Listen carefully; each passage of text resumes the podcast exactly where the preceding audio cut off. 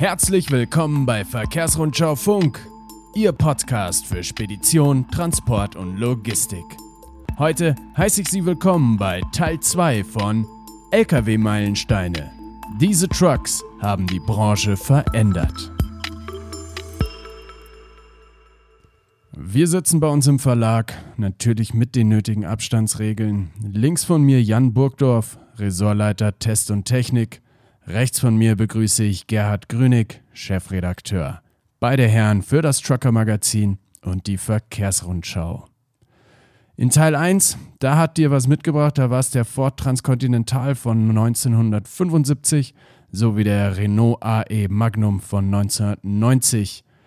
Machen wir gleich weiter. Jan, was hast du denn heute Schönes dabei? Ja, äh, mein heutiger Meilenstein ist dann ein nächster. Da habe ich allerdings eine persönliche ähm, Bezug auch zu, muss ich sagen. Das ist der Volvo F16. Der kam, meine ich, 1987 auf den Markt. Und das war jetzt äh, für mich der Meilenstein. Das war der erste Lastwagen, den ich mitfahren durfte als Kind. Das war bei der Spedition, wo ich da früher schon LKW gewaschen habe und äh, ja, mit so was im Büro dann später auch gemacht habe, war das so das Flaggschiff. Das war eine Tankerspedition, wo es um Nutzlast ging. Haben die eher so kleinere Autos gefahren und dann kam dieses Auto ähm, mit, äh, also quasi für einen verdienten Fahrer als Belohnung. Und das war in dieser Volvo F16. Und das war eben insofern einmal eine Revolution, weil der hatte 465 PS. Volvo hat es 470 aufgerundet, klang besser und vor allen Dingen war man dann weiter weg von dem Erzfeind Scania, der hatte nämlich 450 damals. Der hat natürlich danach auch schnell nachgelegt, ist aber eine andere Geschichte. Und ähm, die haben das Ganze mit einem reinen Sechszylinder gemacht so ein Power-LKW. Und das war bis dato eigentlich, dachte man, das ginge nicht. Also man bräuchte einen V8 oder ich glaube Mercedes, naja, 10 Zylinder hatten sie glaube ich nicht mehr zu der Zeit, aber V8 auf jeden Fall. Mercedes nicht, aber MAN hat noch V10 Stimmt, gebaut. Stimmt, MAN hatte noch V10, das ist unvorstellbar heutzutage. Ähm, ja, und der hatte halt einen reinen Sechszylinder mit 16 Liter Hubraum, ähm, hatte eben den Vorteil, das war kompakt, leicht, Angeblich auch sparsam, ja gut, das kann ich jetzt weniger beurteilen, das könnte Gerhard vielleicht mehr machen, der hat die Dinger damals ja auch schon vielleicht schon so halbwegs getestet, obwohl na, 1987 noch nicht. Nö, zum, ich komme, ja, das ist doch eine Weile her, aber ich glaube, ein F16 habe ich nicht mehr getestet. Ja. Das war selbst vor meiner Zeit. Das war dann FH. Genau, aber es war eben eigentlich ein Meilenstein dafür, für den, was wir heute erleben. Also abgesehen von einem schwedischen Hersteller, Scania, ähm, hat niemand mehr im V8 im Programm, weil das einfach ja eigentlich nicht mehr ganz zeitgemäß ist. Scania hat das aus Imagegründen. Sonst hätten die es sicherlich auch nicht. Und das ist bestimmt auch für die nicht ganz billig. Ich höre manche Zuhörer aufschreien. Es ist so. Es ist ja nicht, dass das. Ich finde das Ding auch cool. Ja? Das Scania V8 zu fahren ist nett, aber ähm, es ist sicherlich für Scania kein günstiges Vergnügen, den auf äh, diese Schadstoffnormen zu heben. Das wird ein ziemlicher Aufwand sein. Und deswegen haben die anderen Hersteller den rausgenommen, den V8 und Scania. Da gehört der einfach zur Markenphilosophie. Die können den nicht sterben lassen und ähm, tun es auch nicht, Gott sei Dank, muss man sagen. Gut, aber zurück zu dem anderen. Ähm, wie gesagt, der hat eigentlich das vorweggenommen, was alle anderen Hersteller jetzt auch machen. 600, 700, ja 750 PS holt man jetzt aus diesem Motor noch raus. Ähm, und auch Mercedes und MAN mit ihren 640 und 625 PS starken LKWs, alles rein Sechszylinder. Und ähm, das hat er vorweggenommen. Ja. Ich habe den jetzt hier im Internet gefunden. Volvo F16 470 ja. aus dem Jahr 88. 700 Kilometer. Für was schätzt ihr? Ich habe es gesehen. weiß ich nicht, das ist ja mittlerweile Liebhaberautos. Also in der LKW-Oldtimerei sind ja die Youngtimer und da gehört der F16 dazu, ja gerade gesuchte Autos, also mit Sicherheit fünfstellig. Ja, 10.000 brutto. Ja, dann Man muss natürlich ja auch sagen, dass für so ein Auto, was hast du gesagt, 800.000 Kilometer, das ist ja so gut wie gar nichts. Also das ist ja Nö, wenig. weil, so weil diese großvolumigen Motoren, die sind eigentlich locker gut für 1,2, genau. 1,4 Millionen ohne Motorüberholung. Genau. Aber wo du den da auch nicht gerade so schön hast, das war natürlich das nächste, äh, was es bei Volvo, das gab es schon länger bei Volvo, aber Volvo war damals eben schon einer der Hersteller, die ein Hochdach hatten. Mhm. Ein Globetrotter, so heißt es bis heute. Das war ähm, eben damals schon einer der wenigen Hersteller. Ich meine, DAF gab es das noch für den Vorgänger des XF, dessen Namen mir gerade entfallen Ja, ist. 95 hieß 95 der. Baureihe hieß der. 95. Genau, der war, nee, der da ganz vorne noch, dieser mit den runden Scheinwerfern. Der hatte auch schon Hochdach. Das ist dann der 2800 oder 3300. Richtig, der hatte, da gab es auch schon mit Hochdach und das waren eigentlich die einzigen. Trotzdem mit den heutigen Platzverhältnissen nicht zu vergleichen, weil die damals noch riesige Motortunnel drin hatten. Trotzdem, das war damals was. Also ich mich, also ich habe zudem eine besondere Beziehung, einfach weil es der erste Laster war, den ich mal mitfahren durfte. Das war schon ein Erlebnis für mich. Ja. Also ich habe das Auto nie getestet, aber ich weiß dann doch das eine oder andere drüber, was bei dem Volvo im Vergleich zum Scania auf jeden Fall besser war aus, aus meiner Nachbetrachtung raus. Der Scania hat ja immer ja, Image V8 King of the Road, äh, Power ohne Ende, aber das waren ja früher bockbeinige, harte, unkomfortable Autos. Und da war Volvo also immer ein, zwei Schritte voraus vom Fahrverhalten, von der, von der Federung, äh, waren Volvos deutlich komfortabler als, als diese frühen Scanias. Ja, und wir haben damals eben auch schon dieses Wettrüsten gehabt zwischen diesen beiden Herstellern. Einfach weil die auch aus Schweden kamen, wo ganz andere Gesamtgewichte zugelassen sind, waren da äh, starke Motoren schon immer gefragt. Und eigentlich waren es immer die beiden, die sich da immer weiter hochgeschaukelt haben. Heute, jetzt verharren sie so ein bisschen, was vielleicht eher ein Getriebeproblem ist, dass sie gar kein Getriebe mehr finden, was das aushält. Diese, jetzt sind wir bei 3550 Newtonmetern bei Volvo, Scania 3500. Hat aber, ja, Mai, ist dann vielleicht auch irgendwann in solchen Sphären dann auch egal. Und 750 und 730 PS. Ähm, ja, mal sehen, ob dann irgendwann, irgendwann die 800 irgendwann dran schreibt. Ich bin gespannt. Ich glaube eher nicht, weil die 750 respektive 730 haben wir jetzt schon sehr, sehr lange. Die sind, sind weiß ich nicht, das sind schon fast zehn Jahre. Richtig, das, aber ich, ich, ich habe hab Aussagen von beiden Herstellern, wir warten, bis es der andere macht. Weil, äh, aber gut, man muss warten. Also sie machen es beide nicht, das wird seinen Grund haben, wie Gerhard sagt. Das ist ja nur auch äh, vernünftig, sind auch 750 PS nicht, das braucht man mit 60 Tonnen nicht. Gut, aber ähm, der Gerhard ist zum Beispiel auch Porsche-Fan, diese Firma gibt es ja jetzt auch nicht aus Vernunftgründen. Insofern äh, ist das halt so. Ja, die haben durchaus vernünftige Autos im Portfolio. Aber das ist ja ganz, auch das Stimmt, ist, die haben Vortrag, die haben Traktoren mal gemacht. Ja, ja, auch das wäre ein ganz anderer Podcast. Ja, ist richtig. Bist du ihn denn nochmal gefahren? Leider nicht.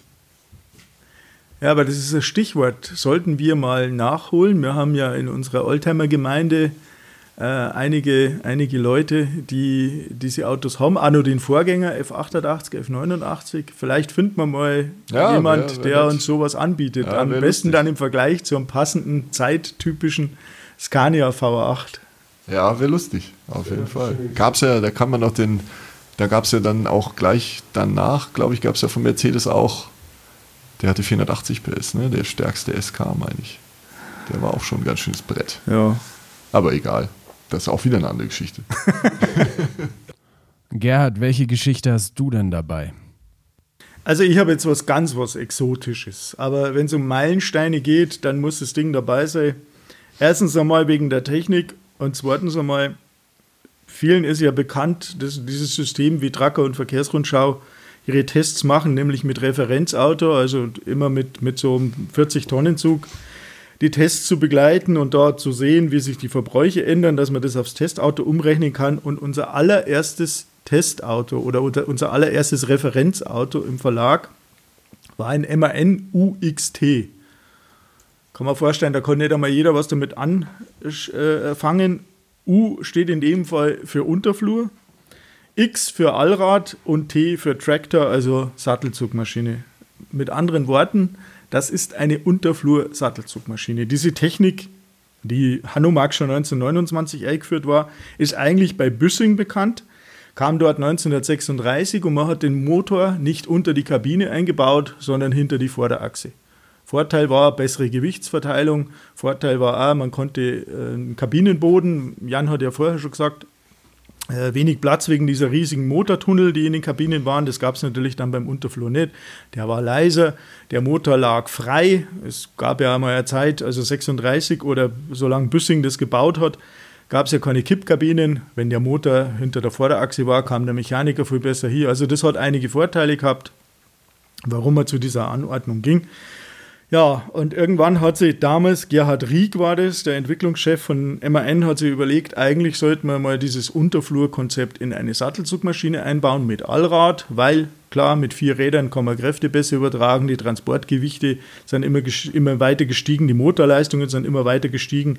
Deswegen hat er überlegt, Allrad wäre gut, Gewichtsverteilung ganz gut und hat das dann realisiert. Die erste Version, die basierte damals auf der F90-Baureihe. Das ist ja das, wo MAN heute noch ähm, vom guten Ruf zehrt. Also das war im Prinzip damals das Auto, der F90. Der kam 1986 ist der präsentiert worden und äh, 1989 ist der erste UXT gebaut worden. Das war damals ein 19362, also Baureihe, äh, zweite Modellpflegereihe mit 360 PS. Und ähm, das Besondere war, der Motor war quasi gekippt eingebaut, ebenso das Getriebe. Und ähm, kann man sich vorstellen, wenn man jetzt auf dem kurzen Radstand einer Sattelzugmaschine einen Motor einbauen möchte, ein Getriebe einbauen möchte, dann hat man als allererstes einmal Probleme überhaupt. Damals waren die Autos handgeschaltet, diese Kraft zu übertragen vom Schalthebel in der Kabine zu dem Getriebe. Das haben wir dann so gelöst, dass es im Prinzip ein teilautomatisiertes Getriebe war, normales, zwar mechanisches ZF-Getriebe, aber elektrisch angesteuert. Und das war quasi so damals so eine der ersten, ersten Lösungen, dass der Fahrer nicht mehr wirklich mit seinem Schalthebel hantieren musste, sondern das Ganze auf elektrischem Wege stattfand. Durchgesetzt hat sich das Konzept vom UXT, das muss ich jetzt leider sagen, nie. Äh, die Zahlen variieren etwas. Also es gab wohl vier Allradzugmaschinen und dann hat man noch, weil es leichter war und weniger kompliziert in der Kraftübertragung, nochmal vier normale 4x2 Zugmaschinen mit Heckantrieb gebaut. Wie gesagt, der Tracker oder damals Hans-Georg von der Marwitz und der Testleiter hatte einen der war ja Truck Racer und kam an sowas, ist damals mit eng gefahren. Darum hatten wir einen. Das Truck Center Hauser hatte einen. Ähm, die Spur der Autos verliert sie. Mir ist momentan nur noch einer bekannt. Das war dann schon der Modellgepflegte, damit 420 PS. Der steht bei MAN in der eigenen Sammlung drin. Es ist ein faszinierendes Auto, wirklich ist, ist von der Technik sehr innovativ, sehr leise, ebener Boden, Hochdach dann auch schon, der 422 äh, also für einen Fahrer tolles Auto. Diese ganze Rumreißerei mit dem Schalthebel gab es nicht mehr. Dass natürlich solche Prototypen, so acht Stück, immer ein bisschen anfällig sind, dass es keine Konstruktionszeichnungen wirklich gab. Also wenn da mal was kaputt war, erinnert mich, wir haben mal einen Getriebeschaden gehabt. Dieses Auto stand dann wochenlang in der Werkstatt, weil keiner wusste, wo man eigentlich hinlangen muss und Teile gab es nicht. Das mit der Gewichtsverteilung, das hat dann auch nicht so richtig funktioniert. Also der hat immer überlastete Achsen gehabt, dann, wenn er voll beladen war. Und äh, Allrad, das wissen wir halt auch, im normalen Straßenbetrieb, obwohl wir 750 PS haben, brauchen wir trotzdem nicht, weil wir kriegen die Kraft auch so auf die Straße. Also irgendwie nach acht Autos ist das Thema dann verschwunden. Der letzte wurde 1992 gebaut und ja, wie gesagt, bis auf den einen in der MAN-Sammlung haben sie die so in alle Winde zerstreut. Ja, das klassisches Beispiel dafür. Hätte man es vorher gewusst, hätte man ihn nicht weggegeben, ne? den von uns. Dann hätten wir den irgendwo hingestellt. Das wäre bestimmt jetzt nettes. Äh ja. Aber gut. Naja, wir haben ja zumindest den, den Vorteil, wenn wir mit einem fahren wollen. Wir haben das Auto ja vor nicht allzu langer Zeit einmal verglichen mit einem aktuellen Pendant, mit dem 640er. Äh, wir können dann zumindest bei MAN anklopfen, freundlich fragen und üblicherweise kriegen wir dann einmal an, um eine Runde damit zu drehen. Also es ist nicht ganz so schlimm. Ja, stimmt. Gibt es denn heute noch so Exoten oder ist eigentlich alles weitestgehend standardisiert über die Hersteller hinweg? Das ist weitgehend standardisiert. Also so exotische Dinge. Ja, aber was heißt, ich habe ich hab jetzt gestern, äh, gestern einen Termin gehabt Jetzt kommen diese sogenannten Agro-Trucks, also Allrad-Zugmaschinen, Allrad-Sattelzugmaschinen, die anstelle von Traktoren eingesetzt werden. Du hast in der Landwirtschaft hat man den, den Umstand, dass die Transportwege immer größer werden. Diese großen Agrargenossenschaften, die kaufen oder pachten teilweise auf Felder, die wirklich 50, 70 Kilometer auseinander sind und müssen dann natürlich die Distanzen überwinden. Und wenn man das mit einem Traktor macht, dessen Höchstgeschwindigkeit auf 60 km/h beschränkt ist, dann ist das, naja, nicht ganz so einfach. Ähm, die Traktoren sind zwar relativ stark, also die haben auch 300 und mehr PS, trotzdem an Steigungen mit 40 Tonnen alles schwierig. Darum gibt es immer mehr, die sie normale Sattelzugmaschinen umbauen lassen.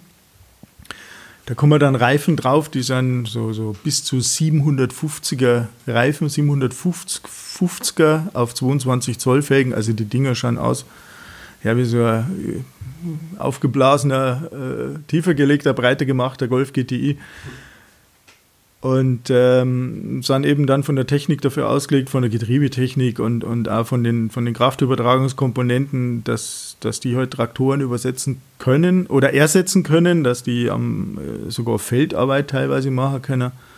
Da gibt es dann die passenden äh, Hersteller von, von Sattelaufliegern, ähm, der Reisch, der Fliegel, die so überdimensionale Sattel bauen mit 60, 65 Kubik Fassungsvermögen, wo eben dann je nachdem Mais, Getreide oder was, was eben gerade abgefahren wird, reinkommt. Und das Ganze hat nur den großen Vorteil, das, das Thema geht ja immer mehr in Richtung landwirtschaftlicher Lohnunternehmer. Das heißt, die Bauern machen das gar nicht mehr selbst, sondern beauftragen sogenannte landwirtschaftliche Lohnunternehmer, die dann gewisse Arbeiten für sie machen. Und der Lohnunternehmer hat natürlich ein Interesse daran, seinen Fuhrpark das ganze Jahr auszulasten. Jetzt wissen wir alle, die Ernte, die funktioniert nicht von Januar bis Dezember, sondern die ist über die, sagen wir mal, Sommermonate, Herbst. Und dann ist sechs Monate nichts zu tun. Und so eine Agro-Kombination, die bereifst du dann um normale 315 80er, 315 70er Reifen, auf dem Trailer 385 65er Reifen, dann schaut das Ding wieder normal aus. Du nimmst die breiten Kotflügelverbreiterungen ab, die du für die Breitreifen brauchst, und dann kann man das Auto ganz normal auf der Straße einsetzen, als Allrad im Winterdienst, kann normale Transportaufgaben erledigen und so schafft es der, der landwirtschaftliche Lohnunternehmer im Prinzip zwölf Monate lang seine Kombination auszunutzen. Sommer Landwirtschaft, Winter Straßenbetrieb. Deswegen kommt da immer mehr also das sind Exoten, da hat MAN damit begonnen, äh, gibt es mittlerweile jetzt auch, MAN macht es, kann man sagen, ab Werk. Ähm, gibt Umbauer wie Paul, äh, der sich spezialisiert hat auf sowas, der jetzt Mercedes, Arox, Actros, ähm, mittlerweile auch Iveco, ähm, Tracker oder in künftig dann den X-Way baut. Volvo hat sie jetzt ähm, auch äh, dem Thema verschrieben. Also die, den, den FMX äh, gibt es jetzt dann als Agrozugmaschine entsprechend angepasst. Da ist dann nur Hydraulik drin, weil in der Landwirtschaft brauchst du ja für hydraulische Antriebe. Ja, andere andere Kupplungssysteme. Genau, und, da steckt halt auch Geld drin in dem Markt. Ne? Ja, ja, gut, Landwirtschaft ist natürlich. Weil gegen Traktor ist das halt alles sportbillig, in Anführungsstrichen. So, ja, das kommt dazu, dass die Traktoren, diese großen Traktoren mit, mit 300, 400 PS und Lastschaltgetriebe und, und Hydraulik ohne Ende. Ähm, also man sagt beim Traktor 1000 Euro pro PS, dass man ungefähr eine Größenordnung hat. Also wenn wir von einem 300 PS Schlepper reden, dann dass einmal klar ist, was sowas kostet. Und selbst so eine umgebaute Sattelzugmaschine, die kostet ein Drittel. Mhm. Ist viel variabler einsetzbar und deshalb kommt das immer mehr, dass große landwirtschaftliche Produktionsgenossenschaften oder Produktionsbetriebe vom Traktor teilweise weggehen. Gut, für die reine Feldarbeit, da bleibt der Traktor Nummer eins. Aber gerade für solche Transportrelationen und Umschlagsgeschichten, da kommen aus meiner Sicht immer mehr diese Agrotracks. Ja, und wo du Exoten sagst, also ich kann mir eben vorstellen, dass es in nächster Zeit wieder kommt wenn wir diesen Umstieg auf Wasserstoff irgendwann erleben sollten. Und da sind ja einige neue Player jetzt am Markt, die zum Beispiel Hyson oder Nikola oder auch Quantron. Das sind alles drei Firmen, die bisher noch nichts Konkretes geliefert haben, muss man auch sagen. Also keiner von denen hat einen Wasserstoff-LKW, der fährt. Also jetzt habe ich noch keinen gesehen. Das sind teilweise noch Computerzeichnungen geht jetzt so langsam los. Aber da, da könnte eben der Markt sich vielleicht doch ein bisschen verändern mit so neuen Playern oder man wird sehen, was draus wird. Und ähm, jetzt zum Beispiel kurios fand ich Quantron, das ist äh, Gersthofener Umbauer, die haben jetzt eine Wasserstoffzugmaschine äh, entwickelt und die basiert auf einem Hauber aus Platzgründen. Und das ist schon irgendwie wirklich eigentlich kaum vorstellbar heutzutage, wie das funktionieren soll auch ja, gerade. Wobei dieser Hauber ja irgendwo Recycling einer früheren Idee ist, Völlig, weil ja, äh, ist die Firma Umbau, ist ja. Iveco, äh, Servicepartner ja. und kam irgendwann auf die glorreiche Idee, aus einem Iveco Stralis einen Hauber zu machen. Die Autos gibt es in, in, in, Italien, würde ich schon sagen, in Australien. Das heißt, die haben dann Komponenten von Down Under aus einem Stralis ein Haubenfahrzeug gemacht, hieß dann Strator, wenn ich mich Strator recht erinnere. Hieß er, genau, ja, ja. Und ähm, gut, die Idee greift also jetzt wieder auf, weil man durch die Brennstoffzelle mehr Platz braucht für Wasserstofftanks und, und Brennstoffzellenmanagement und und genau. und. Und da ist natürlich, bietet sich so eine Haube an, um da zusätzlichen Platz zu gewinnen. Genau, aber der Nachteil bleibt natürlich, kein Unternehmer wird sich wünschen, äh, normal, also der normale Unternehmer wird sich jetzt nicht unbedingt einen Hauber gewünscht haben, weil eben der Nachteil da ist, weniger Laderaum, das Ding ist nicht so wendig. Also das sind, das sind alles so Lösungen. Man kann sein, dass die sind die ersten und vielleicht ist es auch ein Meilenstein, wenn wir dann sehen. Aber da werden bestimmt einige Lösungen in 20 Jahren, wenn wir dann hier vielleicht noch sitzen, oder wieder sitzen, also wo, wir dann sagen, wo wir dann sagen, äh, ja, das war schon kurios, aber es war eben auch ein Anfang einer Technik. Ne? Das, also eigentlich könnte ich mir schon vorstellen, dass es dann wieder was Lustiges gibt. Oder aber weil, weil du gerade Nikola gesagt hast, man merkt natürlich auch, dass die, wie Jan sagt, völlig neue Player auf den Markt einsteigen. Haben wir im Pkw-Bereich gesehen, äh, Tesla ist marktführend bei den batterieelektrisch getriebenen Autos und hat vorher noch nie was mit Autos zu tun gehabt. Ähm, das passiert jetzt natürlich bei der Wasserstofftechnik auch, teilweise bei batterieelektrisch betriebenen Lkw ebenso. Aber man merkt halt auch, die, die Firmen kommen relativ schnell an, an Grenzen. Ich habe jetzt gerade wieder, einer ist angeblich gerade dabei, seine Probleme zu lösen, sagen wir es mal so, weil, weil es finanziell nicht mehr funktioniert. Ähm, aber auch Hersteller wie Nikola, der hochtrabende Pläne hat, merkt dann irgendwann, na, das mit der Wasserstofftechnik allein ist es nicht. Das heißt, die haben jetzt ein Joint Venture mit Iveco. Dieser Nikola Tre oder Tre oder ich weiß nicht, wie man es wie ausspricht, ob jetzt Italienisch, Englisch oder Deutsch oder wie auch immer.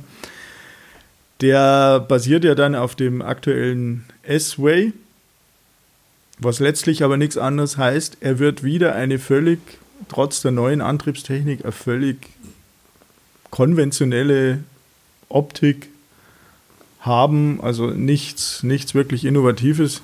Anders als die Computerzeichnung, die es gab am Anfang. Ja, ja. Wurde ich gedacht, dass wow, ja, also das sieht ja futuristisch aus. Also das Auto soll wirklich ab, ab Serienproduktion, naja, sagen wir mal, sie wollten eigentlich Ende dieses Jahres, diesen Jahres, aber gut, Corona hat ja alles umgeschmissen, also ich schätze mal im Laufe des nächsten Jahres werden erste Versionen vom Dreh kommen. Dann aber batterieelektrisch und die Brennstoffzelle, also da merkt man auch, das ist auch ein Unterschied, ob man mit den Jungs von Iveco spricht, die das Ganze realistisch betrachten und von 2030 reden, oder mit den Jungs von Nikola, äh, die so tun, als würde das Ding morgen auf der Straße rollen. Also ja. ich glaube auch, da sind wir mehr bei dem Zeitziel von Iveco, also 2030, bis, bis man da mal so weit ist. Man sieht es ja ähm, bei den, bei den Hyundai-Bemühungen, ähm, Wasserstoff- oder Brennstoffzellen-Lkw in der Schweiz, wo es auch hieß, wir, wir rollen jetzt 1000 Autos aus und bereiten der Wasserstofftechnologie im Nutzfahrzeugbereich einmal am Boden. Ähm, keine Ahnung, aber ich glaube, da sind noch keine Zähne auf der Straße und das geht halt alles nicht so schnell, wie man, wie man denkt. Ja, mehr zum Dreh in einer älteren Ausgabe dieses Podcasts. Ja, stimmt, genau. Haben wir ja schon mal gehabt. Ja, da sind wir ein wenig vom Thema abgekommen, aber wir haben ja die Zeit. Ich danke den zwei Herren, ich danke Ihnen fürs Zuhören. Das waren Jan Burgdorf und Gerhard Grünig. Durch das Gespräch führte sie Michael Pilzweger. Für Experteninfos empfehle ich natürlich wie immer Verkehrsrundschau Plus und ich sage bis bald.